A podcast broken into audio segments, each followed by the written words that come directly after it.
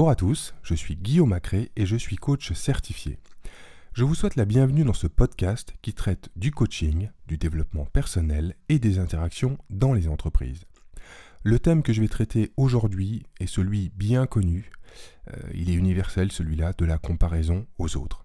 Et je dirais même que le thème de ce podcast, ou le titre de ce podcast pourrait être Comment cesser de se comparer aux autres.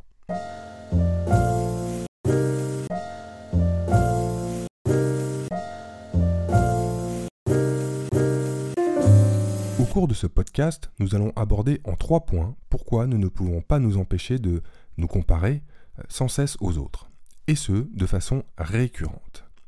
Alors dans les différents management, accompagnement ou coaching que j'ai effectués jusqu'à présent, j'ai souvent des personnes qui me parlent du regard des autres, euh, de l'influence que ces derniers ont sur leur comportement, euh, qui ont tendance à se comparer, et même à agir en fonction de leur environnement. Alors je me suis demandé pourquoi est-ce si important de scruter ce qui se passe autour de soi, que ce soit dans le cercle amical, euh, le cercle professionnel ou bien même familial. Euh, en quoi est-ce important de s'étalonner via les réseaux sociaux ou via ses idoles, euh, ses ennemis et j'en passe? Quelles sensations souhaitons-nous atteindre en nous mesurant aux autres? Quelles formes vont prendre ces effets de comparaison? Est-ce que c'est bénéfique? Est-ce que c'est nocif? Est-on réellement satisfait lorsqu'on se compare à certains?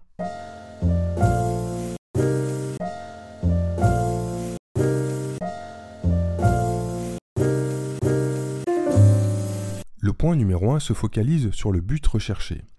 La question pourrait être euh, qu'est-ce qu'on recherche en se comparant aux autres? Sur ce premier point Eh bien, la recherche de la comparaison entre les humains repose globalement sur deux objectifs essentiels. Euh, le premier, c'est se valoriser, et le second, c'est se dévaloriser. Il en existe un troisième, mais nous le verrons en conclusion de cet épisode. Alors on va démarrer par le premier point, la valorisation puisque le fait de s'étalonner par rapport aux autres peut apporter une forme de rassurance. Alors vous connaissez sans doute le proverbe quand je me regarde, je me désole, mais quand je me compare, je me console. Alors ça vient de Daniel Johnson, hein, l'ancien Premier ministre du Québec. Euh, là, le message est très clair, ça signifie que seul dans notre coin on peut se trouver quelconque, et puis lorsqu'on regarde en direction des autres, eh bien ça nous fait prendre conscience que finalement, euh, on n'est pas si mal que ça.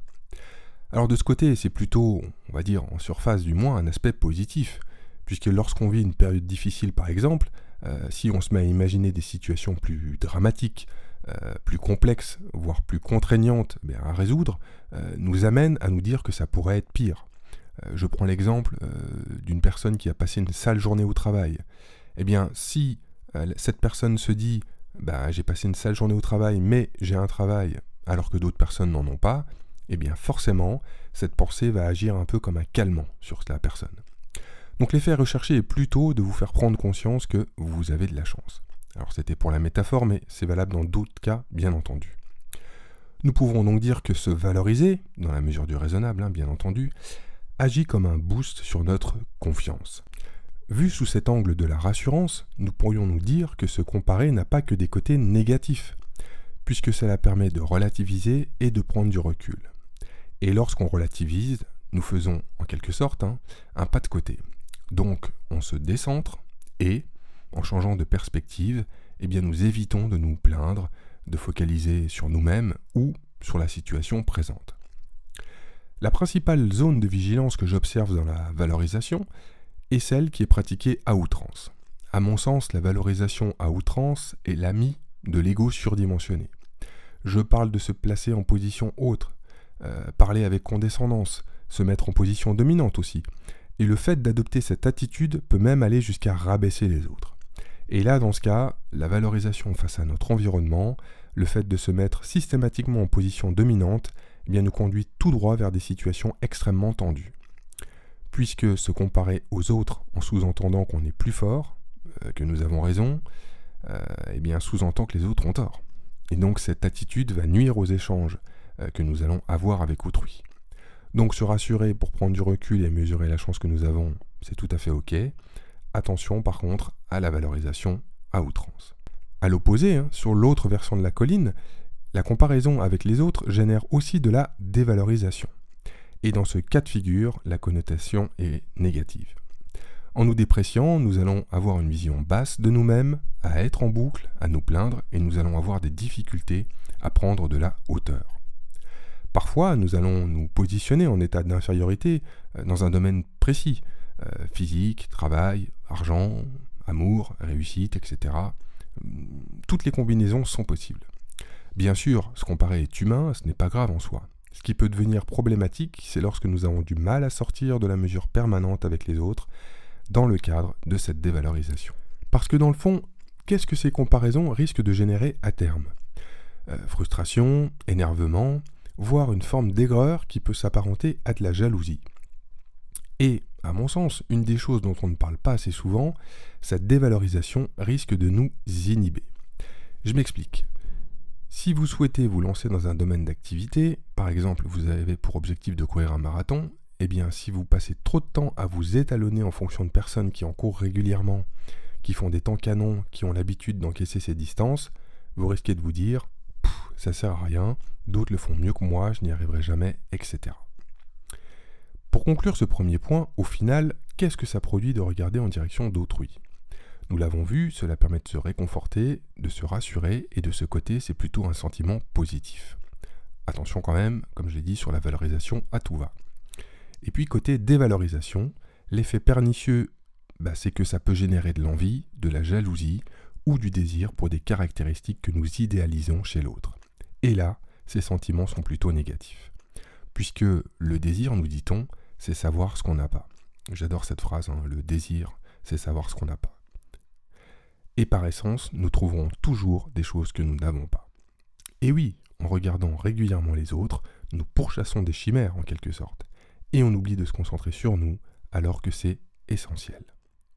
Maintenant que nous avons vu ce que nous recherchons en nous comparant aux autres, nous allons passer à l'aspect pratique, autrement dit le second point de ce podcast, comment se compare-t-on aux autres?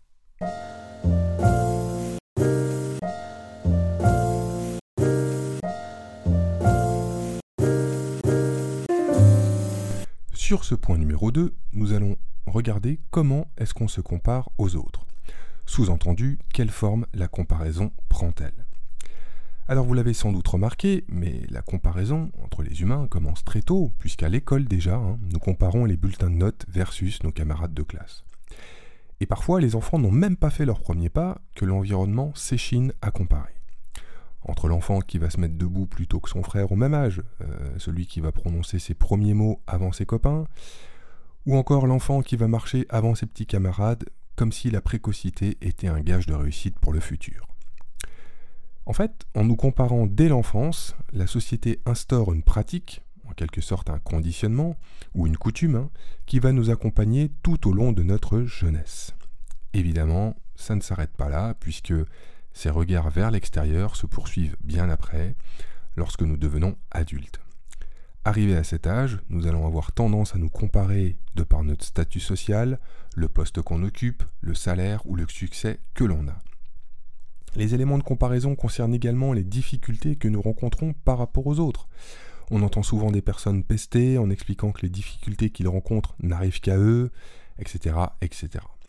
En soi, l'être humain trouve des éléments de mesure pour tout et n'importe quoi. Et nous verrons tout à l'heure pourquoi cette comparaison à outrance est vouée à l'échec.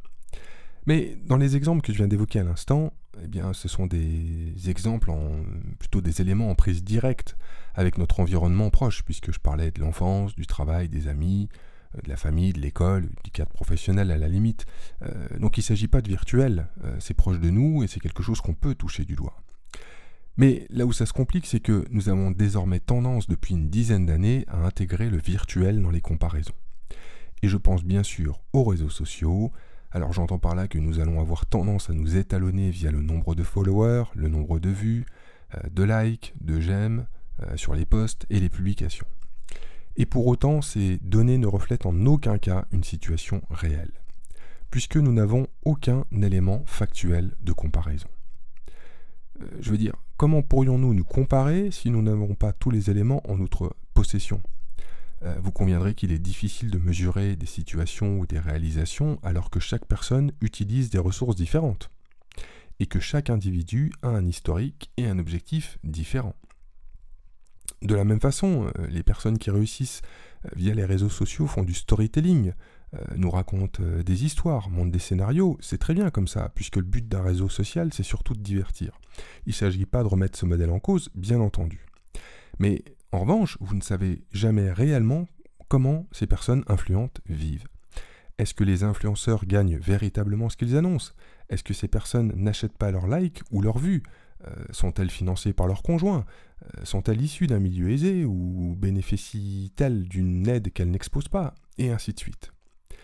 Et si nous allons plus loin dans le raisonnement, eh ces personnes ne vont pas vous montrer les coulisses de leurs échecs ou expliquer toutes leurs difficultés. Et même, elles vont avoir tendance à les glorifier, c'est-à-dire utiliser les difficultés pour gagner encore plus de followers ce qui est, vous en conviendrez, une forme de calcul.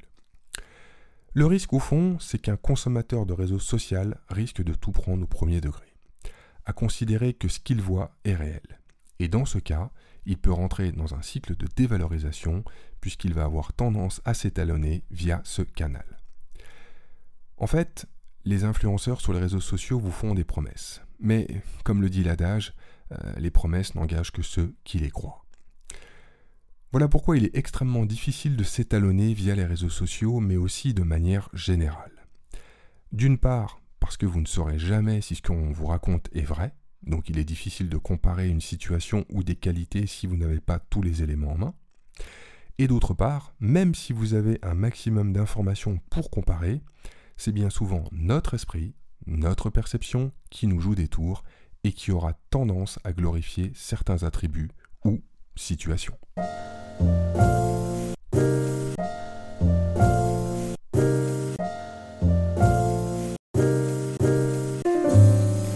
Sur ce troisième point qui est celui de la conclusion, j'insisterai sur le fait qu'une comparaison est biaisée la plupart du temps. Ben oui, parce que comme le savent les adeptes de la PNL, hein, nous n'avons pas tous le même cadre de référence. Cela paraît évident, mais il est bon de le rappeler. Euh, notre ADN, notre morphologie, notre santé, euh, notre éducation, euh, l'environnement dans lequel nous avons grandi, ou encore notre situation financière et les personnes rencontrées au cours de notre parcours jouent assurément, euh, et je dirais même entre autres, un rôle déterminant dans la façon de gérer et d'assumer notre vie. Et ça, il faut tout simplement l'accepter. En résumé, pour cesser de se comparer, nous devons accepter deux choses.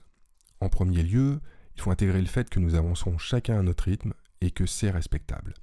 Personne ne pourra jamais vous dicter votre rythme de croisière et la façon dont vous souhaitez avancer. Et deuxièmement, euh, il faut accepter aussi que la comparaison euh, peut nous aider, mais plutôt dans une recherche d'inspiration. L'idée, c'est pas forcément de copier, mais s'inspirer pour avancer à notre rythme. Enfin, avant de conclure, euh, si vous souhaitez aller plus loin par rapport au thème de ce podcast, hein, euh, la comparaison aux autres, eh bien, je vous conseille la lecture du livre suivant, euh, qui est vraiment un livre très intéressant. Moi, je l'ai trouvé magnifique. C'est Avoir le courage de ne pas être aimé. Alors, c'est écrit par Kishimi et Kago. C'est un recueil qui se lit vraiment facilement parce qu'il est écrit sous forme de dialogue, donc il est vraiment accessible.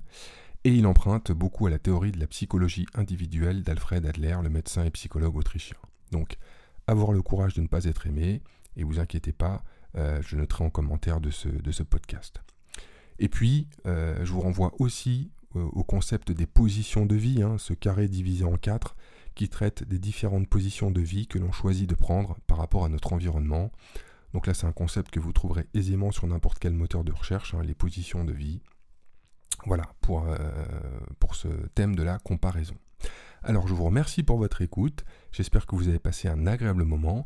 N'hésitez pas à laisser vos commentaires en bas de cet épisode, hein. tous, tous les commentaires sont bienvenus, les points d'amélioration comme les points positifs. Et je vous dis à bientôt pour un nouveau podcast. Bye bye